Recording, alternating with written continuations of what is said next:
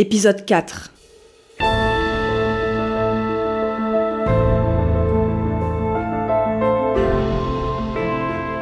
En première ligne. 3 juin 1940. Nous sommes le 3 juin 1940. Il est 10h50 du matin. Dans le bureau de Churchill à l'Amirauté, nous attendons tous fébrilement autour du téléphone. Winston lui-même a l'air de ne pas avoir beaucoup dormi. Il mâchouille un vieux cigare froid, fait les cent pas en grognant. On dirait un vieux taureau, là, mais impatient, nerveux. Autour de lui tout l'état-major, anxieux comme lui, certains raides comme la justice, d'autres préférant se perdre dans le ciel bleu par la fenêtre. Ce même ciel bleu et dégagé qui a permis à la RAF de multiplier ses sorties, qui nous a permis d'espérer. C'est la partie la plus rude de notre métier, vous savez. Les ordres ont été donnés et transmis, les dés sont jetés. C'est le moment où l'on va connaître le résultat de l'opération Dynamo, qui vise à évacuer les armées acculées sur les plages de Dunkerque. Depuis le 26 mai 1940, l'armée est totalement encerclée par la Wehrmacht. La Blitzkrieg a totalement désorganisé le front des Alliés. Un million de soldats français, belges et anglais sont coincés entre l'armée allemande et ses nouvelles divisions de blindés ultra rapides qui les ont contournés. La bataille, la bataille. Nous avons appelé ça une bataille, mais vous savez comme moi que ce fut surtout une évacuation. Churchill l'a présenté comme une grande victoire, mais il disait aussi que ce n'était pas en évacuant qu'il gagnerait la guerre. Oui, c'est toujours mieux qu'une déroute, vous avez raison. La tête de pont résiste, héroïquement, anglais comme français. Le général Fagald soutient le feu ennemi à un contre dix. Molinier, bien que submergé, retient Rommel à Lille. Les incessantes sorties des pilotes de la RAF tiennent en respect la Luftwaffe. Churchill nous a soumis des dizaines de fois des variantes de son propre plan. Il veut une contre-offensive de désencerclement aux côtés des Français vers l'ouest. Mais tout l'état-major est contre. Je ne peux que leur donner raison. Il faut évacuer. L'opération Dynamo est lancée. L'état-major prévoit dans un premier temps d'évacuer 45 000 hommes en deux jours.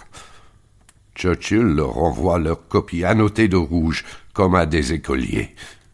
Il les enguirlande au téléphone, leur aboie dessus à toute heure du jour et de la nuit. Il exige qu'ils fassent mieux. Il arpente les couloirs de l'amirauté. Il y est venu superviser directement l'opération plutôt que d'attendre au 10 Downing Street.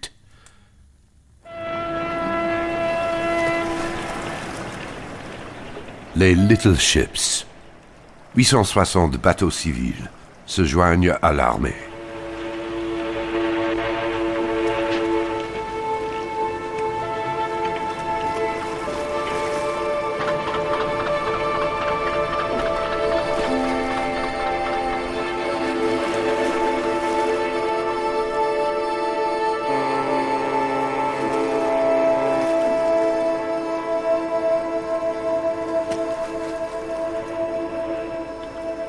Remorqueurs de la Tamise, des yachts, des bateaux de pêche, des chalons, des péniches, des ferries et des bateaux de plaisance. Certains viennent d'aussi loin que Glasgow ou l'île de Man. Ce 3 juin à 10h50 du matin, l'appel tant attendu arrive enfin. Le capitaine William Tennant a la voix d'un homme qui n'a pas dormi depuis plusieurs jours et qui a vu le feu. Il nous informe que sa mission est accomplie et qu'il rentre à Douvres. Les généraux se sourient enfin, prudemment, soulagés. C'est de l'aveu même de Churchill un miracle. Mais Churchill ne sourit pas. Il nous regarde tous, un à un, l'air grave et décidé. Il souffle comme une bête blessée. Et il lui demande d'y retourner. Certains s'indignent, d'autres s'assoient. Il ne veut rien entendre. Il veut sauver le plus possible de soldats de l'arrière-garde et montrer à son allié français qu'il est loyal. Il fallut bien céder. Vingt-six mille soldats français supplémentaires seront évacués.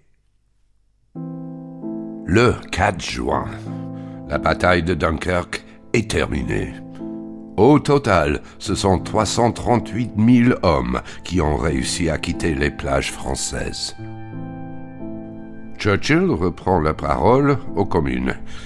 Il promet qu'il ne se rendra jamais, qu'il livrera bataille partout, tout le temps, sur les mers et les océans, dans le ciel, sur les plages et les terrains d'atterrissage, dans les champs, dans les rues, dans les montagnes.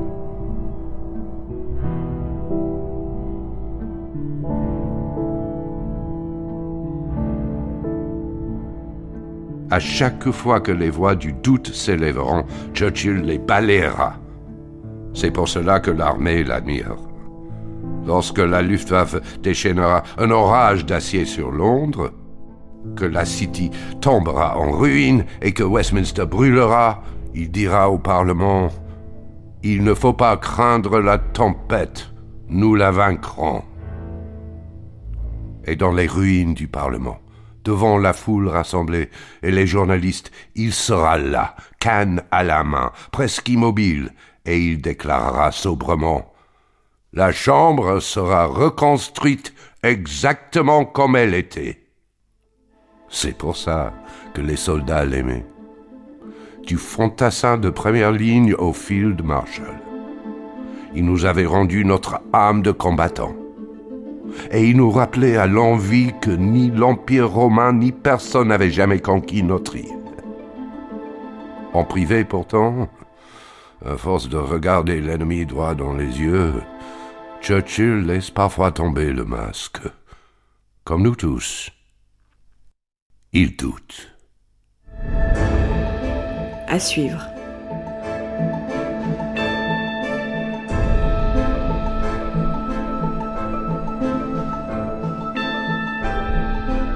Retrouvez Winston Churchill au cinéma dans le film Les Heures sombres avec Gary Oldman le 3 janvier.